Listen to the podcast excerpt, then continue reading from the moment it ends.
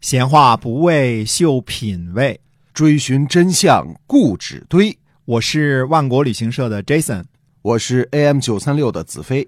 我们哥俩在新西兰跟您聊聊《史记》中的故事。各位亲爱的听友们，大家好，欢迎呢继续收听《史记》中的故事，是由新西兰万国旅行社的 Jason 为您讲的。那么我们今天呢继续书接上文。是的，那么上次说呢，营考叔在边境的这个小官儿啊，嗯正好是郑庄公呢发配他妈去的那个地方啊，嗯营谷嘛，对吧？哎，营考叔呢来见国君，见郑庄公，见了之后呢，郑庄公呢请他吃饭，吃饭呢只吃菜不吃肉，哦，健康。郑庄公就问他，嗯说你为什么不吃肉啊？这营考叔说啊，我妈呀尝过我的手艺，吃我做的饭，嗯但是呢没尝过国君的厨师这个手艺，嗯，没有吃过国君赐的食物。我准备把国君您做这肉啊带回去给我妈吃。哦哎，这郑庄公听了之后呢，一脸的黯然，因为正好打中他的心头这块心事了啊，嗯一脸的黯然，他就对尹考叔说了，他说：“你看别人吧还能孝敬自己的妈，我呢就不能。”尹考叔呢说：“哦，怎么会有这种事儿啊？嗯装蒜嘛，哎对啊问的啊，嗯怎么会有这种事儿啊？于是呢，这庄公就把这事儿就说了，说我这妈武姜啊，她帮着我这弟弟啊一块儿叛乱，所以呢，我就跟他轰走了，轰走嗯了，还发了毒誓了，说不及黄泉啊，无相见也。那这个毒誓发了之后呢，我现在有点后悔。他就跟他说了，这尹考叔呢就给他出了主意，他说这个容易啊，嗯这没问题。他说您挖个地道，地道底下看见泉水了，然后就可以跟母亲相见了。这样呢，既不违背誓言，又可以见到母亲。哎，郑庄公这拍案叫绝，说哎，这是个好主意啊！嗯于是马上就叫人挖地道，现在开始挖。啊，挖地道哎嘿，哎，挖了个地道呢，然后就进地道里面呢，跟母亲相见了。很显然是他也想他妈了，对吧？虽然他妈不怎么样啊，这嗯个偏心眼儿偏着弟弟啊，但是真正老不见了呢，也挺想他妈的，想知道他妈怎么样。对那么在这个大隧之中，也就在地道之中呢，俩人见面了。那见面了之后呢，郑庄公呢还在这个地道当中赋诗啊，说大隧之中，其乐也融融啊。那么他妈妈呢出来之后呢，也赋诗，就武姜啊说大隧之外恰恰，所以就融洽。我们说融融洽洽这个词儿啊，就是从这儿来的。啊，终于实现了他想见他妈的这个愿望。现在其实我们都知道，引考书呢，实际上玩弄的是一个文字游戏，也就是说，偷换了一下概念，此皇权非彼皇权，嗯，对吧？对，因为发誓的时候指的说“不及黄泉无相见也”的意思呢，大家都知道的很清楚，就是说不到死那天，就是谁也别见。对，就是我死都见。不见你。哎，那么挖地道底下这个涌出来那个黄泉呢，是真正的泉水，这就是一个文字概念。哎啊，不过这个文字概念呢，玩的非常的巧妙，郑庄公也开心啊，这个他妈妈也开心，嗯啊而且呢又不违背神灵。那个时候人们呢注意这个誓言，这个誓言和神灵呢，这都是不能够违背的。，对，拿个文字游戏呢，就把神灵给忽悠过去了。这是嗯神生气也没辙是吧？这是中国人民的智慧。哎啊那时候这个人都迷信誓言啊，春秋时期对这个誓言都是很看重的啊。嗯但是呢，他这个事儿又违背了誓言了，他人呢又后悔了。尹考叔呢就点拨了他一下，这一点拨呢就给点拨清楚了。所以这个事儿呢，我们说的是郑伯克段于鄢这个时候的事儿，以及他的后续郑庄公呢跟他妈妈的事情。我们最近这段时期在讲的呢是公元前。七百七十年到公元前七百年这七十年间的事儿啊，嗯但是尽管是这七十年间的事儿呢，我们从七百二十二年开始，这公元前是倒着数的啊，嗯，七百呃七百二十二过完了，过七百二十一，对就这么过的。哎那么这段之后，它就记载的非常的清楚了。我们说历史呢，就讲的非常的清楚了，包括郑伯克段于鄢怎么把他弟弟给打败了啊。实际上，郑伯克段于鄢这个事儿呢，大家呢其实对他有两种看法，一种呢就是说郑庄公这个人，他明明知道他这个弟弟呢有野心，嗯办事儿不规矩，经常占人点儿便宜，而且起着反叛之心。但是呢，他有点儿稍微的怎么说呢？表面上包庇纵容他，任由他去干一些个呃小坏事儿。那么他知道哪天呢，他会酿成一个大坏事儿。同时呢，郑庄公呢又时时刻刻把他这个弟弟的一举一动呢都在掌握之中。你想，他包括密谋约会啊，什么这个姜氏去开门这些事儿，他都掌握的非常清楚，说明对了他身边有间谍，有这个无间道，对没吧？错都已经知道的非常清楚，把他一举一动，他从来都没有失控过，他这个弟弟从来也没有跳出过如来佛的手掌心儿来。嗯，但是他捏到一定程度，等于说纵容他反叛了之后，一举给他拿下了。嗯，那就是认为郑庄公这个人呢，用了一些个权谋，这是一种说法。嗯那当然，另外一种说法呢，就是说纯粹是好心呐、对他的弟弟很好啊，没防备啊，最后被逼着去平乱了。那么郑庄公呢，实际上是历史上非常复杂的一个人。我们这段时间之后呢，慢慢讲啊，直到他公元前七百年去世的之前呢，还有很多他的故事啊，大家看看，这是在春秋前期被称作小霸主的一个人。也就是说，在齐桓公、晋文公所有这些厉害的人物登场之前，嗯，那么郑庄公是一个非常非常厉害的人，以至于被称作是一个小霸主。嗯郑国呢，本来是东周列国当中立国比较晚的，但是它的显然是呢最先发达起来的。所以说呢，郑国呢有共叔之乱之后呢，共叔段的最后这个儿子呢，他弟弟就反叛这个弟弟的儿子叫公孙华，啊嗯，这个公孙华呢，他就逃到了魏国了。我们说这个时候说的魏呢，都是指的保卫的魏，魏康舒那个魏国啊。那么魏国呢，又为了公孙华的原因呢，起兵呢讨伐郑国。所以我们看着这些个好几个犄角关系慢慢是怎么形成的啊。那么魏国呢，是为了公孙华起兵讨伐郑国，郑国呢。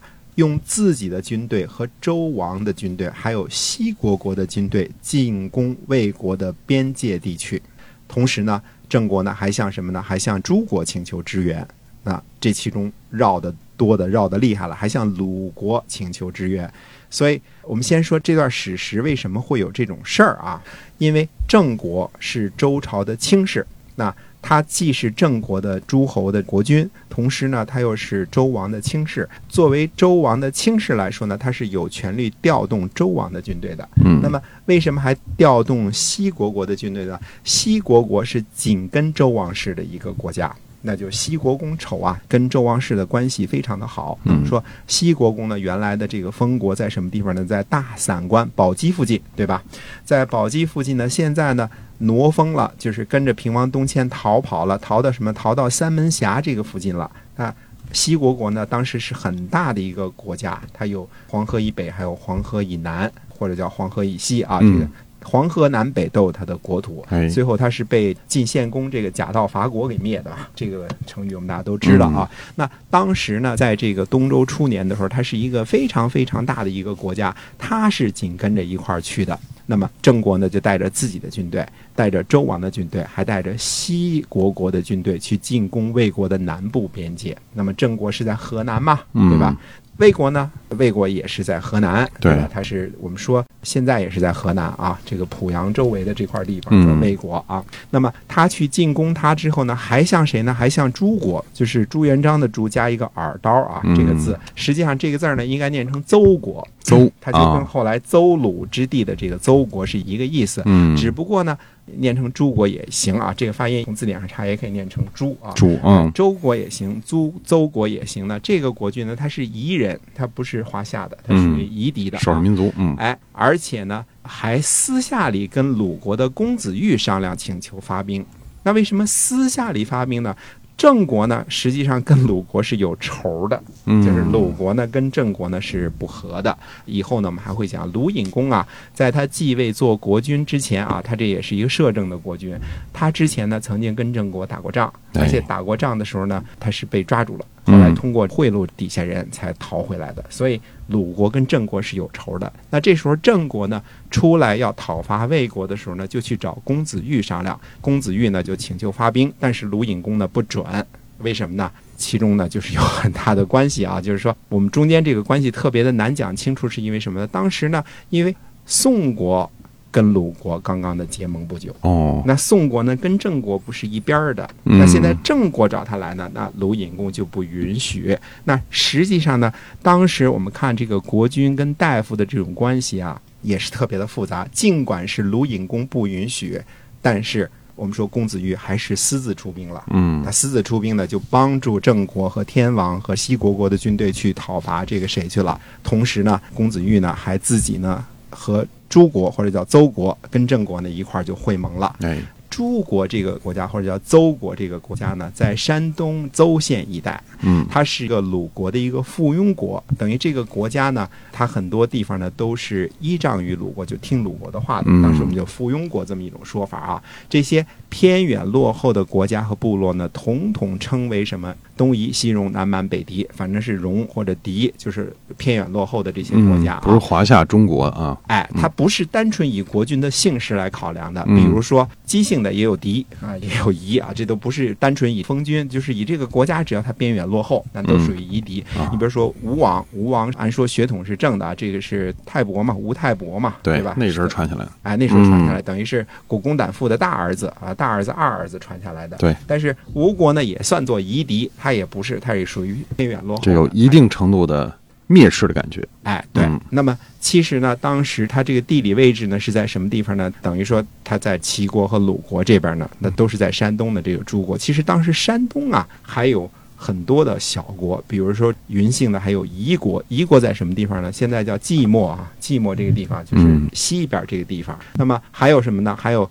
夏禹的后代封的杞国，嗯，还有起姬姓的呢，曹国啊嗯，曹叔振铎嘛，也封在这个山东啊，还有己姓的莒国，所以呢，莒国在什么地方呢？在山东的这个胶州，后来呢迁入了莱县了，还有什么莱国，还有姜姓的纪国，其中特别是纪国，纪国是非常大的一个国家啊，嗯，它的面积呢，甚至不小于齐国，也不小于鲁国。那我们现在呢，技术发达了，我们有很多出土文物啊。历史上记载这个晋国不多，这个晋是这个一个绞丝儿的这个晋啊。嗯那么历史上呢，记载的晋国呢不是特别的多，但是我们现在出土显示的在什么地方呢？现在山东的寿光、莱阳和烟台，你看看啊，就那个大海湾这个、啊这这个个地方啊，嗯整个东边这一大片儿，这都属于是晋国的。嗯，西边才是属于齐国的，在下边到南边了才是属于鲁鲁的。国的，嗯，哎，所以那么当时呢，在春秋初年的时候，晋国是一个非常大的国家啊，还有一些个，比如说诸国呀、莱国呀、莒国呀这些个小国家都在这些个地方呢。所以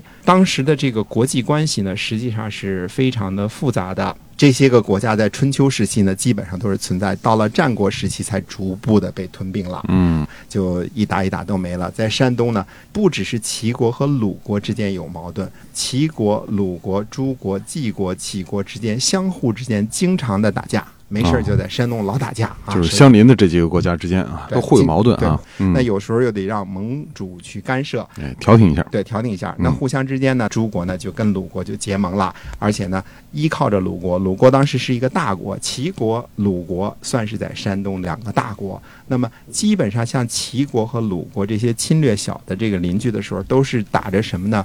尊王这个旗号，就是嗯我们是向着王室的啊，我所以我们得打你这些个小的夷蛮的国哎家，动不动的就举起这个华夷之争，就说我们中华和夷狄之争。嗯所以鲁国呢也不怎么地。他虽然后来在这什么晋、楚、齐这些大国面前是个可怜的小国家啊，但是在什么诸国呀、什么夷国呀、莒国这些面前，他也是挺横的，他嗯他是相当大的一个国家啊。所以我们说弱小呢都是相对而说的啊。哎，真正在山东的可怜的是曹国呀、莒国呀、齐国呀、诸国这些小国家，嗯而且经常还被人冠以什么夷狄哎， 来征伐。饱受欺凌，当时呢，我们说山东的情况基本上呢是这样啊，嗯这个我们跟大家由郑国为什么带着王军、带着西国国的军队一块儿去打魏国这事儿，跟大家稍微的介绍一下。那我们中间还有什么其他的事儿呢？我们下次再跟大家接着说。哎，是的，感谢大家收听我们今天的节目啊。那么，在希望呢，下一期节目中呢，您能够继续的关注。好，我们下期再见。